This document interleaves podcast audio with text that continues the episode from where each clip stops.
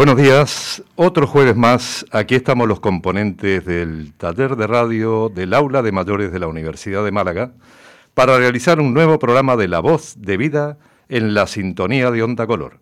O si lo prefieren, nos pueden escuchar a través de la plataforma iVox.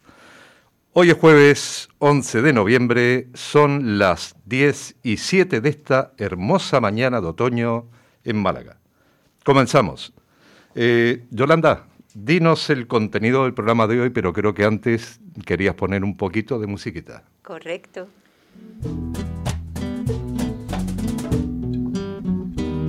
Querría sujetarte las mañanas, hacer malabarismo con tu voz y con mi voz. Querría abrirte todas las ventanas que diese la brisa del mar en el colchón.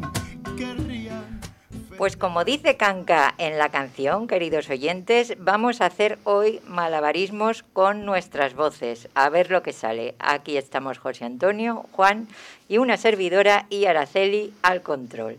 Destapo el sumario. Yo traigo un tema a la mesa. Quiero que hablemos de lo que es una vivienda amigable para envejecer. Después, Carmen nos contará en su espacio La música que me emociona, la música para el mes de noviembre. Seguro que nos encanta la música que Carmen nos propone. Y José Antonio, tú quieres que hablemos del incendio en el Valle del Genal, ¿verdad? Vamos a dar un pequeño viaje hasta ti. Venga, pues deseando que sea de vuestro agrado el programa de hoy, si os parece, vamos al lío.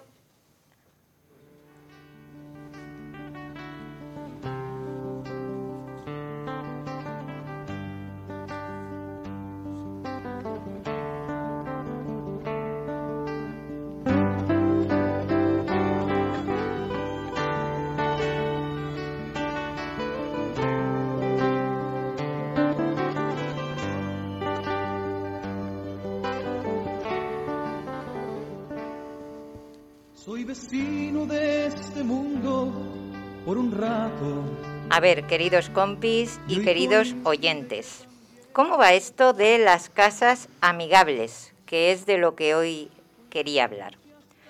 ¿Por qué la Organización Mundial de la Salud promueve el concepto amigable para hablar de nuestras casas?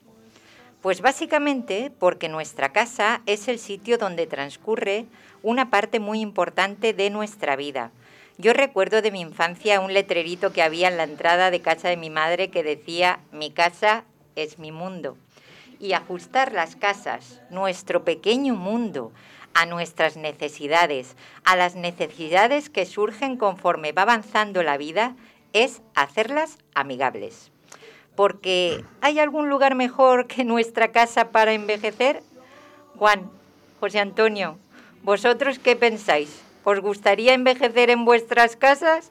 Yo no conozco un sitio mejor. Y tú, José Antonio, Bueno, no me lleve la contraria, que te siempre, conozco. yo siempre, a mí me dicen el contra y seguiré siendo el contra. Mira, eh, sí, lógicamente, si lo que estamos pensando lo- es el comparar el estar en tu casa o estar en un hogar mm, para personas mayores, pues lógicamente mi casa. Mi gran problema es que yo me fui de mi casa con 18 años y no he vuelto todavía. O sea, yo soy una persona callejera, me gusta el estar en la calle. El concepto casa para mí es como una cárcel, es una, es una prisión. Pero efectivamente, si lo que tú estás comparando es residencia o casa, pues lógicamente prefiero la casa. Más o menos esa era mi idea, lo, Ujú. que es in- lo que has intuido tú como comparación. Y yo creo que la mayoría de las personas que conozco expresan ese deseo de envejecer en su casa, aunque sean callejeras como tú y aunque se propongan otro tipo de cosas, ¿no? Yo creo que no todos nos tenemos que volcar en estar encerraditos en nuestra casa. No, lo que sí es verdad que también hay un concepto que es eh, el paso del tiempo, la edad, en que te va limitando y cada vez, eh, como los toros cuando están en la plaza toro, cada día va buscando más las tablas, en este caso va buscando más la casa. Sí, Sin eso duda. yo creo que pasa sin Pero, duda. pero dentro de eso es que creo que tenemos un pánico a la residencia, no sé si heredado, si es visceral o no, las residencias, desde luego, eh, siguen siendo una, una asignatura pendiente en nuestro país. Creo que la mayoría nos reúnen unas condiciones mínimamente dignas. Y entonces la alternativa, pues envejecer en casa, aun a costa de ser en alguna ocasión un cargo para la familia. Yo creo también, Juan, que al hilo de lo que tú comentas, el tema de envejecer en casa y hacerlo bien, que es de lo que se trata, fundamentalmente es que nos dota de autonomía y de calidad de vida. y eso es. lo que no se encuentra actualmente en una residencia, autonomía y calidad de vida. Yo os cuento un poquito más. Existe una guía que está elaborada por Matia Instituto, en la que participaron para su elaboración personas que entienden un poquito más que nosotros del concepto de vivienda amigable. Y al leérmela me llamó la atención una idea y es la que quiero contar hoy. Son 77 páginas y la verdad es que dan muchísimas ideas para mejorar nuestras casas. ¿A vosotros así de bote pronto se os ocurre alguna? Pues sí, eh, Juan. Eh, sí, sí, a mí... Tú tienes ideas mejores que yo. No, en absoluto, pero tengo una muy reciente porque es un caso práctico. En casa, mejor un plato de ducha en lugar de la bañera. Ya empieza a costar subir ese enorme, enorme escalón. Ese escalón. Y creo que eso es fácilmente solucionable con un plato de ducha más accesible. Hombre, y si a ese plato de ducha, pues encima le pones unos buenos agarraderos en los baños, pues que hará falta. No, no, mm, yo no sé si hará, a mí ya me va haciendo falta. Eh, creo, creo que en el, en el ámbito doméstico es donde se produce el mayor número de, de accidentes para personas de, bueno, de nuestra, de nuestra edad pienso en un resbalón en la bañera con a causa de los geles o el jabón, si no tienes un, un, buen asidero, eh, puede ser una cosa muy complicada, una rotura de cadera como poco. Los accidentes se producen en el caso de personas mayores y de niños. También, Hablan las estadísticas. Sí. Lo que pasa que, Juan, eh, parece que tú le estabas echando la culpa a lo que es, a lo que es el jabón. No, yo creo que das culpa de la, edad. porque tú con 20 años no tienes problemas de jabón. ni buscaba yo una, ni una Por Dios. Ni de jabón ni de escalón. Vamos. También, también hay otra cosa que esto lo he vivido muy recientemente con mi padre, que es lo, cómodo que hace para el vecindario el que se utilicen unos auriculares inalámbricos para ver la tele. Mi padre usaba audífonos, pero ya no, no daban de sí, ni su oído, ni los audífonos daban para más potencia. Entonces, cuando llegaba a casa tenía la, la televisión en el, el volumen de sonido al 100 aquello es que se movían las cosas de la estantería. Ya ves. Y los vecinos, santos vecinos, apenas se quejaban, pero además las tenía hasta altas horas de la noche. Eso se solucionó con un con unos auriculares inalámbricos. Solo él escuchaba la, eh, la televisión al volumen que él quería y no molestaba a nadie. Qué bueno. Con lo cual bien para él y bien para los vecinos, lógicamente, que eso es lo que más te lo han agradecido. Pues yo creo también, mm, independientemente eh, puede haber otro tema que puede ser la naturaleza, y es, es que mm, tenemos que tener plantas y flores, ¿vale? Porque yo creo que también no solamente eh, mejoran nuestra calidad de vida, sino que también es como una pequeña obligación que tenemos de cumplir con esas plantas y con esas flores. A mí me gustaría. Qué sabios vuestros consejillos, de verdad, compis. Yo quería compartir con vosotros y con nuestros oyentes una idea que es la primera de la que nos habla esta guía de viviendas amigables, porque me llamó poderosamente la atención y me hizo reflexionar. Y esa idea es el orden. Y vosotros diréis, ¿qué pinta el orden en esto del envejecimiento saludable y de las casas amigables? Pues eso es lo que quiero contar y a ver qué os parece cuando lo cuente. Os pongo un poquito en situación. Nuestras casas son cúmulo de pertenencias y nuestras pertenencias, que son cosas emocionalmente ligadas a nosotros, ocupan espacio. Y para conseguir una vivienda amigable, ese espacio es importante, importante para poder movernos con mayor facilidad, para tener más sitio, para no tropezar ni con trastos ni con muebles, para encontrar las cosas con mayor rapidez o para limpiar menos y más cómodamente y por lo tanto mejorar nuestra calidad de vida. Así que la primera recomendación de esta guía para hacer de nuestra casa un lugar, un lugar mejor para vivir es tirar. Y lo de tirar creo que no debe ser tan fácil, porque si fuera fácil no tendríamos las casas atiborradas de pertenencias. Y yo, si os parece, os propongo darle una visión a esto de tirar para que no nos resulte difícil, para ponérnoslo un poquito más fácil. Como yo decía la semana pasada con el plato de Harvard, vamos a ponérnoslo difícil un poquito más fácil. Y al menos con estas ideas que traigo es lo que pretendo, que empecemos a relacionar la palabra tirar con la palabra bienestar. ¿Vosotros habéis oído hablar de Maricondo? Eh, mira, después de todo lo que tú has dicho, sé quién es Maricondo, pero que además me veo reflejado como un maricondo español. ¿eh? en vez de japonés, con los ojitos redondos y español. ¿Y tú, Juan, conoces quién es Maricondo? Sí, sí, lo, la he oído y he visto alguna, alguna cosilla que ha revolucionado o revolucionó la forma en la que almacenamos cosas en, en casa.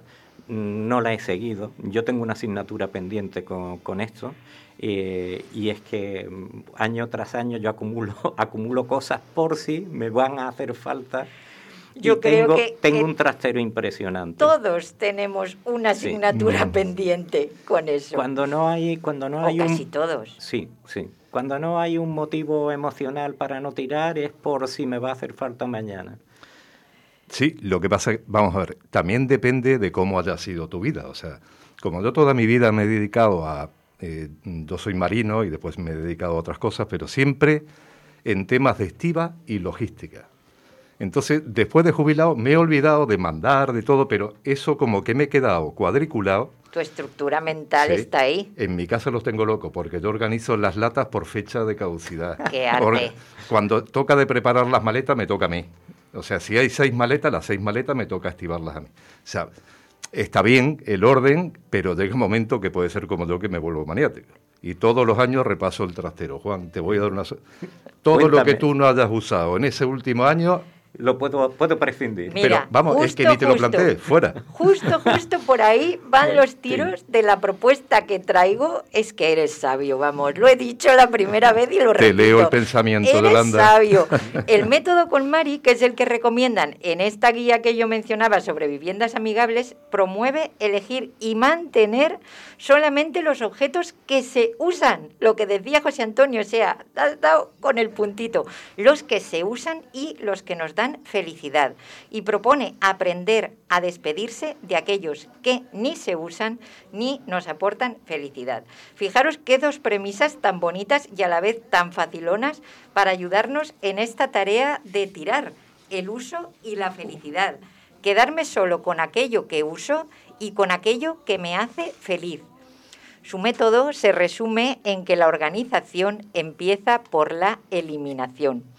Y lo cierto es que si nos ponemos a hacer una limpieza de nuestras casas, salvo el trastero de José Antonio, bajo el prisma de lo que usamos y lo que nos hace feliz, pues yo creo que muchos de nosotros nos quedamos con poquitas cosas, que nos pueden salir camiones, trailers, diría yo, de cosillas para tirar. Y la mayoría de nosotros tenemos esa acumulación repartida por toda la casa, porque ¿qué hay dentro de nuestros cajones? ¿Qué hay dentro de nuestros armarios? ¿Sabemos realmente lo que hay o lo hemos olvidado? Porque si no lo vemos, si no lo usamos, si no sabemos ni que existe, ni nos acordamos de que está ahí, ¿cómo conecta eso con nuestra idea de bienestar y de felicidad? ¿Algo que no disfruto? ¿Algo que no vivo? ¿Me hace feliz? ¿Me aporta bienestar? Quizá aquí esté el quid de la cuestión. Para ser capaces de tirar, pensar en lo que no veo y tengo guardado, qué es lo que me aporta, por qué está ahí. Y os traigo otra reflexión. Nuestras casas, los espacios en los que vivimos, deberían ser para la persona que somos o para la persona en la que nos estamos convirtiendo en el momento presente, ahora, y no para la persona que fuimos en el pasado. Acumulamos tanto que acumulamos lo que hemos sido nosotros, nuestros hijos, nuestros padres, nuestros abuelos y hasta nuestros nietos. Quedarnos solamente con aquello que de verdad en el momento actual nos toca el corazón, nos es útil y nos hace felices, nos puede ayudar a despedirnos con cariño de muchas pertenencias. Que no nos olvidemos, esas pertenencias las tenemos guardadas en armarios, cajones, olvidadas, que ni las vivimos ni las disfrutamos. A ver, compis y oyentes, si nos preguntamos a nosotros mismos cuál es la ropa que nos ponemos normalmente, o sea, la que de verdad usamos, y cuál es la ropa que nos encanta para ponernos, o sea, la que de verdad nos hace felices, seguramente podamos desprendernos de más de la mitad de nuestros armarios. Y digo la mitad por decir algo. ¿Vosotros qué pensáis, compis? ¿Tenéis mucha ropa sin uso en vuestras casas? Yo tengo ahora mismo un cargo de conciencia tremendo, porque me, me, he retirado profesionalmente también y todavía tengo una asignatura pendiente en mi armario, que son los trajes que todavía no me he deshecho de ellos y una colección de corbatas que tampoco. Todo eso, eh, cuando vuelva a casa hoy le daré buena cuenta porque es verdad que ocupa mucho espacio y no tengo ni interés ni intención en volver a ponerme un traje ni una corbata. Bueno, eh, bueno, ahora me atrevo yo a intervenir en, este tema. Hola, Confieso, Yolanda, que soy el anti. Tengo mi casa eh, anti. ¿Cómo era? Anti. Amigable. Antiamigable sería la tuya, ¿no? pues totalmente diferente. creo que tengo un pequeño síndrome de Diógenes, porque acumulo y sin sentido muchas cosas de mis hijas, de mis padres, de, mías, de mi marido, de cosas que ni las uso, con lo cual me, vas a tener que pasar la guía para ver si puedo, puedo poner algo de orden en mi cabeza y en mi casa, que eso es importante. Sí, pero Araceli, también te digo una cosa, vamos a ver, lo mismo que te, le estaba diciendo antes a Yolanda, de que soy capaz de desprenderme de todo, creo que puedo ser el primer proveedor de madre coraje de ropa, porque cada seis meses me lo voy quitando, porque al final me pongo siempre lo mismo, pero tengo la otra faceta que es la parte sentimental. Eh, todas esas cosas. y todos, cielo. O sea. No, pero eh, me refiero a lo que estaba diciendo Eso es algo humano. Claro, que tienes de tus padres, de tus hijos, ¿no? Eso me cuesta más trabajo. Y yo creo que a la mayoría de la gente. Yo creo que a todos. Claro, porque no es lo mismo desprenderse de un bien material que de un bien sentimental. Claro. Esa sería como la segunda pata de esta historia, ¿no? Y también has vuelto a dar en la clave. Parece que, te, pasado, que te he pasado el guion. Vamos. Vaya, hombre. no me invites el próximo día. No te invito. bueno, eh, como decía, la segunda pata es esa, porque realmente, y ahora hablaremos de todo lo que tenemos en nuestras casas y que es fácil, de alguna manera, desligarse de ello, eh, lo sentimental es complicado. Y luego si os parece, al final del programa doy como un poquito de pauta para eso sentimental, porque realmente los gurús del orden dan pautas, pero para lo sentimental la pauta yo creo que la debe marcar uno. Uno debe ser el hacedor de su orden sentimental. Pero independientemente de eso, si os parece, me vais aportando ideas de lo que tenéis en vuestras casas como para llenar ese tráiler que yo he dicho. ¿Qué os parece? Madre mía, menudo ejercicio. Mira, yo en alguna ocasión me he, me, he planteado, y lo he planteado con mi mujer, si tuviéramos que volver con lo que hemos acumulado en todos estos años de, de matrimonio, si tuviéramos que volver al pisito de novios donde nos estrenamos, no cabríamos de ninguna de las maneras pero es que ni, ni, la mitad. Es que en casa se están acumulando incluso los libritos eh, de los niños cuando iban a la guardería, eh, los primeros disfraces que, que, tuvieron, los primeros... Bueno, eh, tengo que confesar una, una, una, una debilidad mía. Yo aún conservo no sé dónde andará, pero está por casa, conservo uno de mis primeros juguetes que era un Madelman. Creo que ahora hay gente que incluso los busca y los, los compra. Eh, Pero, pero sí, ese ejercicio, desde luego, yo creo que nos lo deberíamos de, plantear y yo necesitaría más de un camión, como tú decías, Yolanda, más de uno. Pues queridos compis, lo que le pasa a Juan, yo creo que le pasa a mucha gente y visto lo visto, nuestro hogar amigable pasa necesariamente por crear espacio para lo realmente importante. Y lo realmente importante somos nosotros y nos olvidamos de ello. Lo realmente importante somos nosotros y nosotros en el momento presente, es decir, ahora. Y aunque Maricondo proponga hacer un verdadero zafarrancho de combate para llevar a cabo la tarea de tirar, yo propongo algo más lentito, repensar todo lo que tenemos en nuestras casas, al fin y al cabo es repensar nuestra vida y tirar es eso, repensar de nuevo la vida, repensar cómo queremos vivir en el momento actual y en el futuro y de eso se trata. Os dejo ya, queridos oyentes, hasta el próximo programa. Gracias, compis. Y mientras llega ese programa nuevo, que disfrutéis repensando vuestra vida, abriendo armarios y cajones y tirando.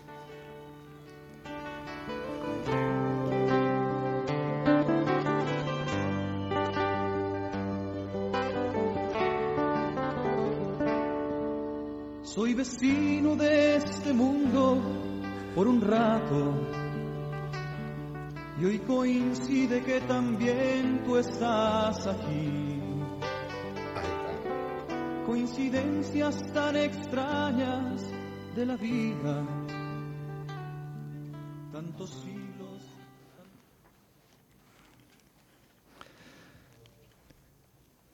Bueno, queridos oyentes, pues ahora le va a tocar el turno a Carmen y esa música del mes de noviembre que siempre nos emociona.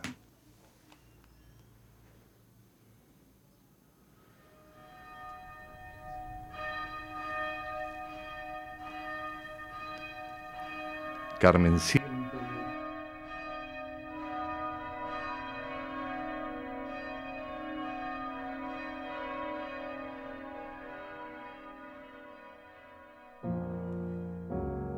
Desde la antigüedad, los seres humanos hemos enterrado a nuestros muertos.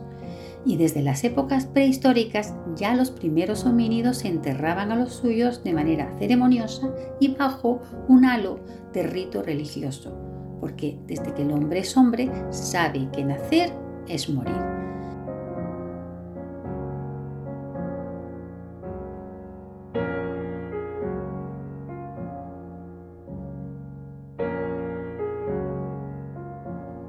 Yo pienso que está en nuestro código genético honrar a nuestros muertos y es una manera más de distinguirnos del resto de los animales de la creación.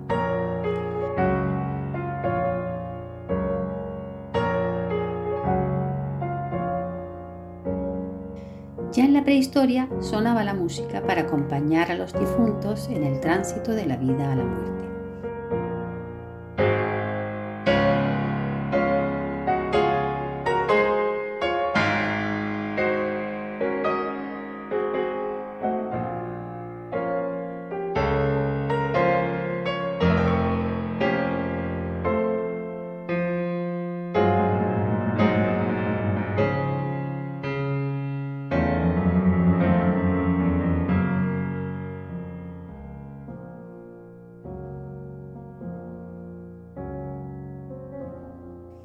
Sección musical de hoy de La música que me emociona, honraremos a nuestros seres queridos como se hace durante todo el mes de noviembre y lo haremos a través de la música, música conocida como música fúnebre.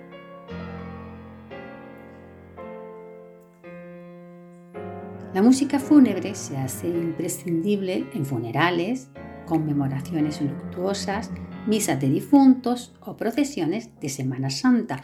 Por ello, muchos compositores han escrito este tipo de música para estas ocasiones. Requiem, Stabat Mater, marchas fúnebres, elegías, canciones para niños muertos, música para funerales de reyes y reinas. Uno de los mejores y más conocidos ejemplos de este tipo de música nos lo trae lo que estamos escuchando, el segundo movimiento de la sonata en si bemol menor para piano de Frédéric Chopin, su marcha fúnebre.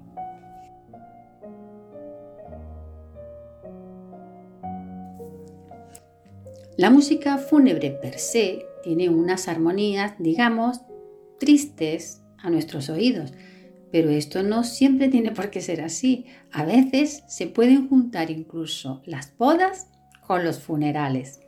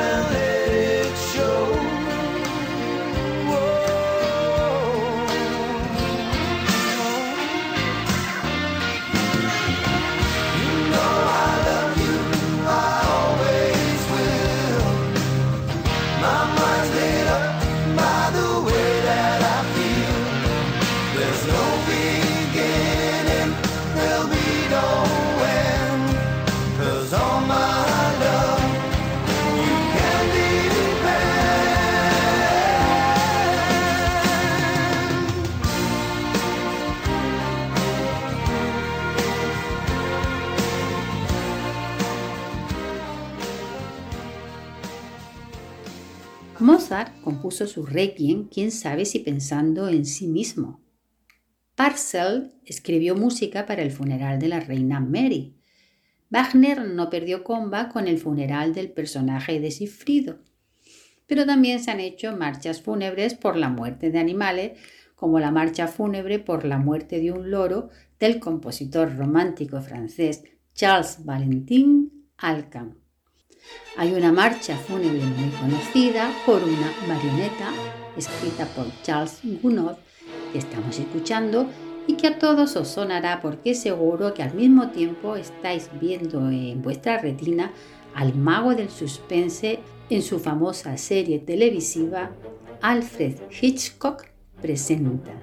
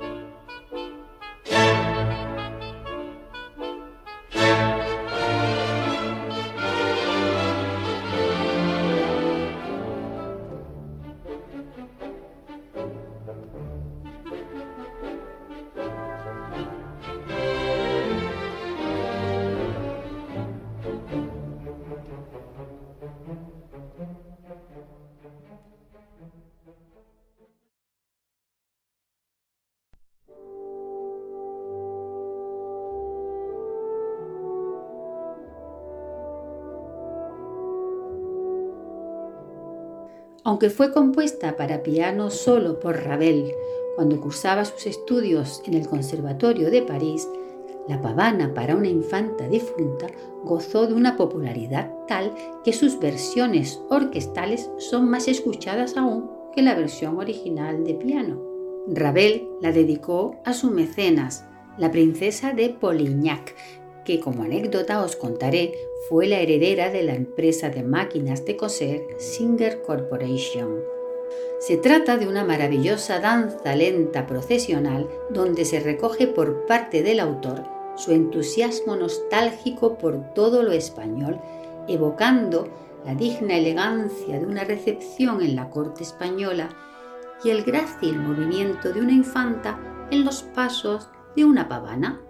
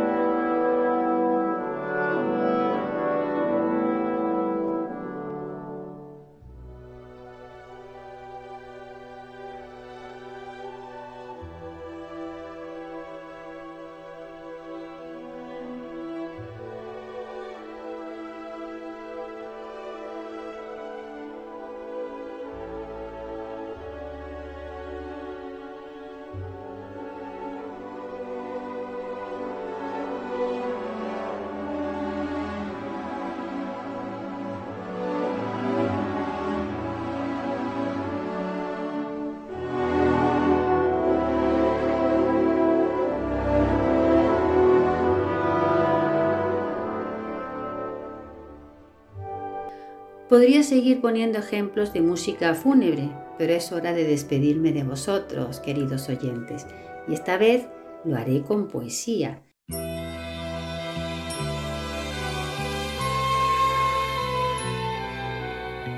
En Orihuela, su pueblo y el mío, se me ha muerto como del rayo Ramón Sigel, a quien tanto quería.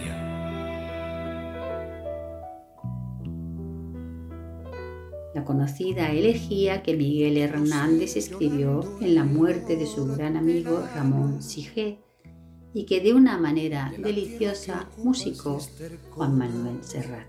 Escucha esta elegía, siéntela y saca a la luz tus propias emociones. Alimentando lluvias, caracolas y órganos mi dolor sin instrumento. A las desalentadas amapolas daré tu corazón por alimento. Tanto dolor se agrupa en mi costado que por doler me duele hasta el aliento manotazo duro, un golpe helado, un hachazo invisible y homicida, un empujón brutal te ha derribado. No hay extensión más grande que mi herida. Lloro mi desventura y sus conjuntos siento más tu muerte que mi vida. Ando sobre rastrojos de difunto y sin calor de nadie y sin consuelo voy de mi corazón a mis asuntos. Temprano levantó la muerte el vuelo temprano madrugó la madrugada, temprano está rodando por el suelo. No perdono a la muerte enamorada, no perdono a la vida desatenta, no perdono a la tierra ni a la nada.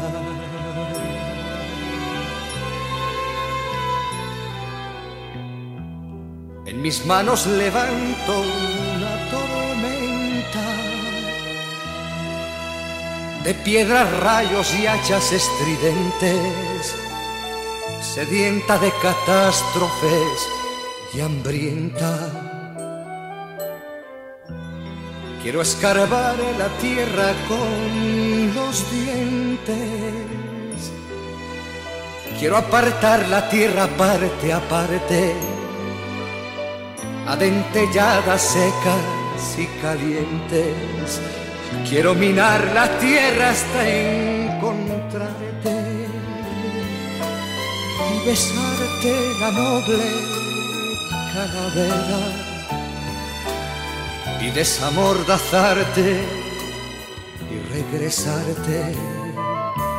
Y volverás a mi huerto y a mi guerra por los altos andamios de las flores pajareará tu alma colmenera. De angelicales ceras y labores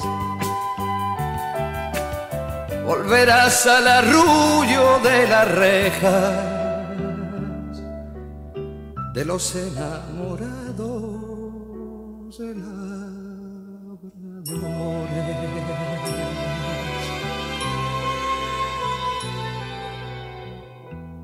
Alegrarás la sombra de mis cejas y tu sangre se irá a cada lado disputando tu novia en las abejas. Tu corazón ya tercio pero ajado. Llama un campo de almendras espumosas mi avariciosa voz de enamorado a las aladas almas de las rosas del almendro de nata te requiero que tenemos que hablar de muchas cosas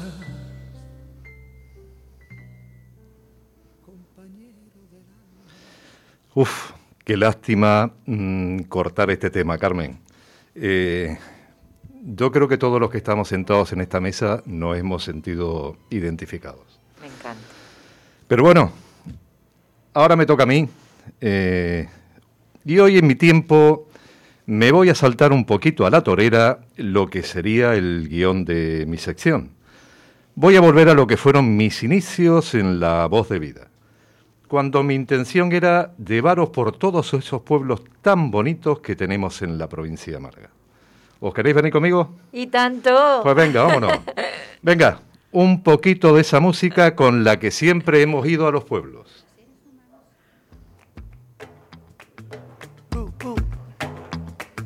Juanito, Macandé, agua. Imagina,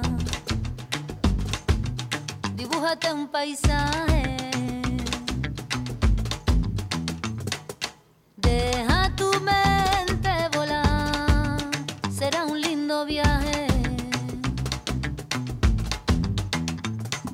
Improvisa, deja salir a lo que nace, a lo que nace.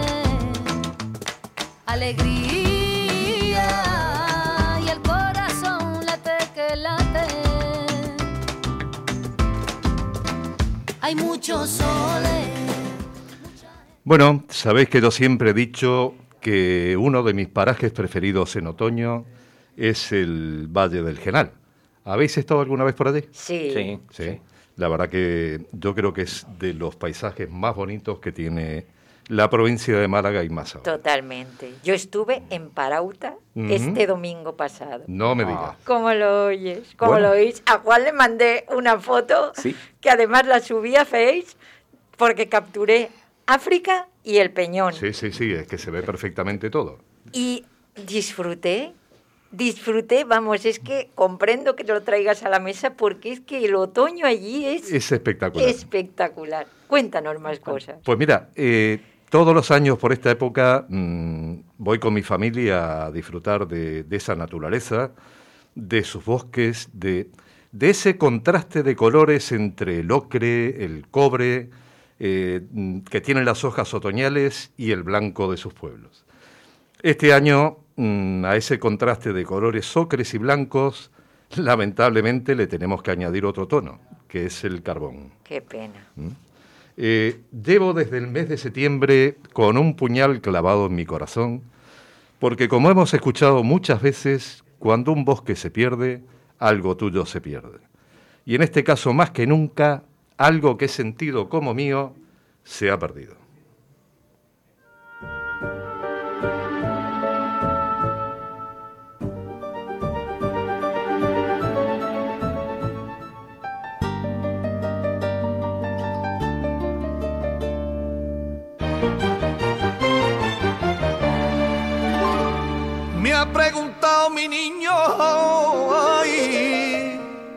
Qué se queman los montes? ¿Por qué se queman los montes? Me ha preguntado mi niño, ¿por qué se queman los montes? Y vio con pena al chiquillo, como nadie le responde como nadie le responde, todos los veranos lo mismo, arden los campos y bosques, y a ver cómo yo le explico que todo es culpa del hombre. Al que prendió fuego. Pues la verdad que desde este verano y llevo tiempo pensando, ¿qué puedo hacer yo para colaborar con mi pequeño granito de arena para ayudar a esa zona. Y he pensado, os tengo que invitar a todos a venir y a recorrer el Valle del Genal. Trato hecho. ¿Os venís? Merece la pena. ¿Seguimos carretera? Pues venga, Vamos para tiramos. Pues vamos a empezar por una de las paradas típicas con mi familia, que era entre Jubrique y Genalguacil. Lamentablemente dos de los pueblos que han sido de los más perjudicados por el incendio del mes de septiembre. En una de las tantas curvas de la carretera parábamos el coche y nos poníamos a recoger castañas y madroños. Por este mes los árboles estaban llenos de esos frutos. Después siempre una visita a Genalguacil, que como todos los pueblos de la serranía lleva años luchando para evitar su despoblación. Lo está consiguiendo de una forma muy original, haciendo un maridaje entre naturaleza y arte. Si recorréis sus calles, en cada rincón os vais a encontrar con una, obra- de arte, ya sea una pintura, una escultura. Mm, Cada dos años se celebra un encuentro de artistas provenientes de todas partes del mundo. Realizan la obra en el pueblo y la dejan como un legado cultural en sus calles. Os vais a quedar sorprendidos de la belleza de muchas de estas obras. Hasta hay una colección de sillas realizadas por artistas japoneses. Eh, la silla es un símbolo en Japón que sirve para aumentar, ahuyentar perdón, a los malos espíritus. En este caso, lamentablemente, no ha servido para ahuyentar el fuego. Pero como el ir al Valle del Genal no es solo un encuentro con la naturaleza y el arte, que está muy bien para alimentar nuestros espíritus, también hay que darle un poco de chicha a nuestro cuerpo, porque probar la gastronomía local allá donde vayamos es otra forma de cultura. Me imagino que os gusta la buena gastronomía a los dos. Me encanta. ¿Mm? Bueno, pero os toca... ¿Está dentro del plato de Harvard? Sería la pregunta. Bueno, yo, os in- yo invito, os digo los platos y vosotros pagáis. ¿Qué os parece el plan? Me parece No sé, no. Pero bueno, será un disfrute. Aunque toque pagar, será un disfrute, seguro. Bueno, ¿vosotros qué pediríais en otoño en alguna de las ventas o restaurantes de esta zona? Yo chacinas, aunque me salte el Ujú. plato de Harvard. Ten cuidado con el colesterol y la vida saludable. Sí, lo tengo, pero es una excepción. Voy a ir contigo una vez a Genalguacil. Bueno, pero tened en cuenta que además de ser otoño, en esta época ya en la sierra hace un poco de fresquete. Mm, algo más contundente, quizás. Unas ¿no? buenas migas. Migas. También no estaría mal. bueno, pero como estamos en un bosque de castaños, hay muchos platos elaborados con salsa de castaña. Mm, Eh, principalmente sabéis que por allí eh, hay muchos platos de carne de caza y si lo pedís con una salsa de castaña tiene un contraste muy bueno. bueno, bueno. También es zona de setas que mm, las preparan de muchísimas formas. Pero os voy a aconsejar dos de los platos típicos de la zona. Venga, A ver qué os parece. yo tomo nota. En Jubrique tenéis que pedir un gazpacho caliente. El nombre del plato nos puede llevar a engaño. ¿Por qué? Porque no es el típico gazpacho hecho solo con tomate.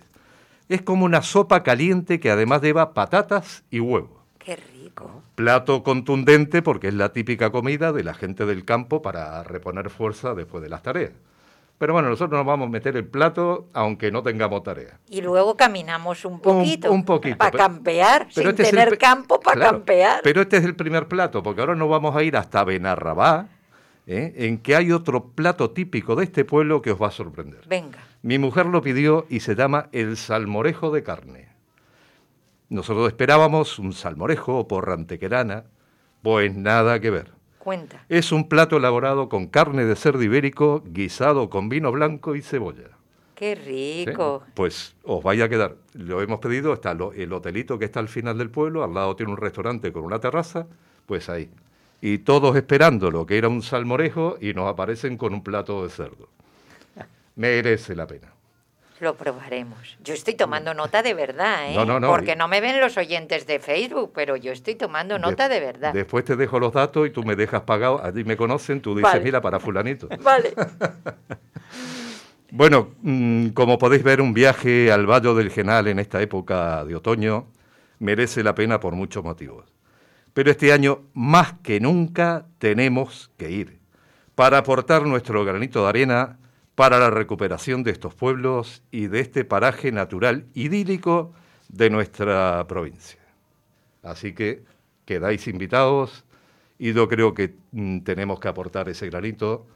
La noticia mm, ya ha desaparecido, pero el Valle del Genal lo No. sigue necesitando. Pues sí, Destino para el próximo fin de semana. sí, sí, anotado y que lo anoten los oyentes. Bueno, y para terminar mi sesión de hoy, ya sabéis que además de ser un enamorado del Valle del Genal, también soy un enamorado de la música cantada en idioma español desde las dos orillas del Atlántico. Y ya que estamos hablando de amor, ¿en qué mes estamos? Estamos en noviembre. Efectivamente en el mes de noviembre. Así que como cada 9 de noviembre, Como os dejo una carta que bien puede ser en la versión de Cecilia o de Manzanita, pero que yo en mi afán de seguir uniendo a las dos orillas del Atlántico, os traigo un ramito de violetas con una versión cantada por Víctor Manuel y Pablo Milanés. Qué bonito. Qué bonito.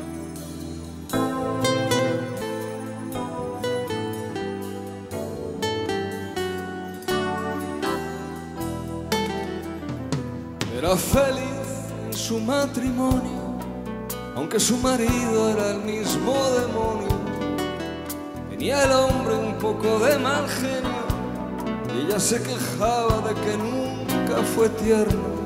Desde hace ya más de tres años recibe cartas de un extraño, cartas llenas de poesía que le han devuelto la alegría. Él escribía versos, dime quién era, y le mandaba flores por primavera. Y en cada 9 de noviembre, como siempre sin tarjeta, le mandaba un ramito de violeta.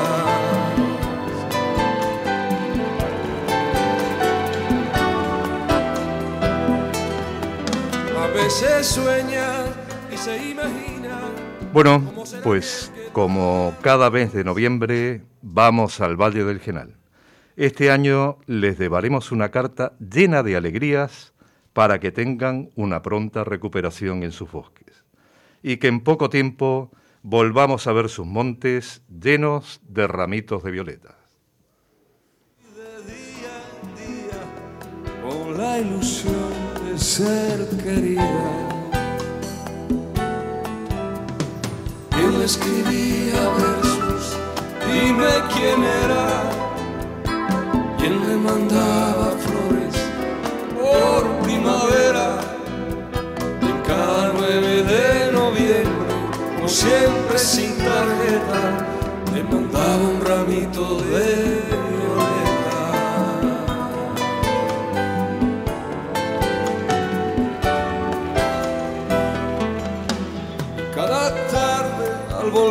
esposo, cansado del trabajo, la mira de reojo. Bueno, ¿qué os ha parecido esta versión de Pablo Milanés y Víctor Manuel de Ramito de Violetas? A Me, mí, me gusta. a mí Habla. siempre me ha gustado. Yo con Cecilia era una de mis canciones preferidas y ahora con esta versión que tú nos has puesto, hispanoamericana, encantado igualmente. Siempre me ha emocionado porque es una canción que llega, que tiene un mensaje. Sí, Un mensaje y la verdad que para los que hemos vivido aquella época quizás más, ¿no? Sí, sin duda. Eh, porque además Cecilia representaba mm, como ese símbolo un poquito de, de algo que se salía de lo normal, Un poco de rebeldía. sí, sí, Exactamente. sí. pero bueno, pues un ramito de violetas. sí. ¿eh? Y Pablo Milanés es que tiene una sensibilidad en la voz que transmite. Pues te recomiendo, si quieres, la hija que eh, canta y tiene una voz muy bonita. eh, tienen inclusive un disco en el que cantan los dos a dúo Cierto. y merece la pena escucharlo con una buena copita de vino, la luz apagada y en tu casa. Gracias. Y unas castañas asadas del genal. Del Genal, Cumpliré exactamente. las recomendaciones. Eh, el orujo de Benarrabá, ya si tú quieres, ese sí que... Optativo. Bueno, pues señores, ¿cómo pasa el tiempo? Eh, la voz de vida se apaga por hoy. Son casi las 11 de la mañana, realmente son las 10 y 57. Espero que os hayáis encontrado a gusto todos aquí en este estudio de Onda Color. Ha sido un placer compartir este micrófono con vosotros. Y va llegando la hora del boletín informativo de las ondas locales de Andalucía. Eh, siempre es bueno mantenernos informados. Recuerden, La Voz de Vida, un programa realizado por los alumnos del aula de mayores de la Universidad de Málaga. Seguimos con la ilusión de hacer radio y os esperamos en el próximo programa. Adiós. Buenos días. Buenos días. Buenos días. Gracias.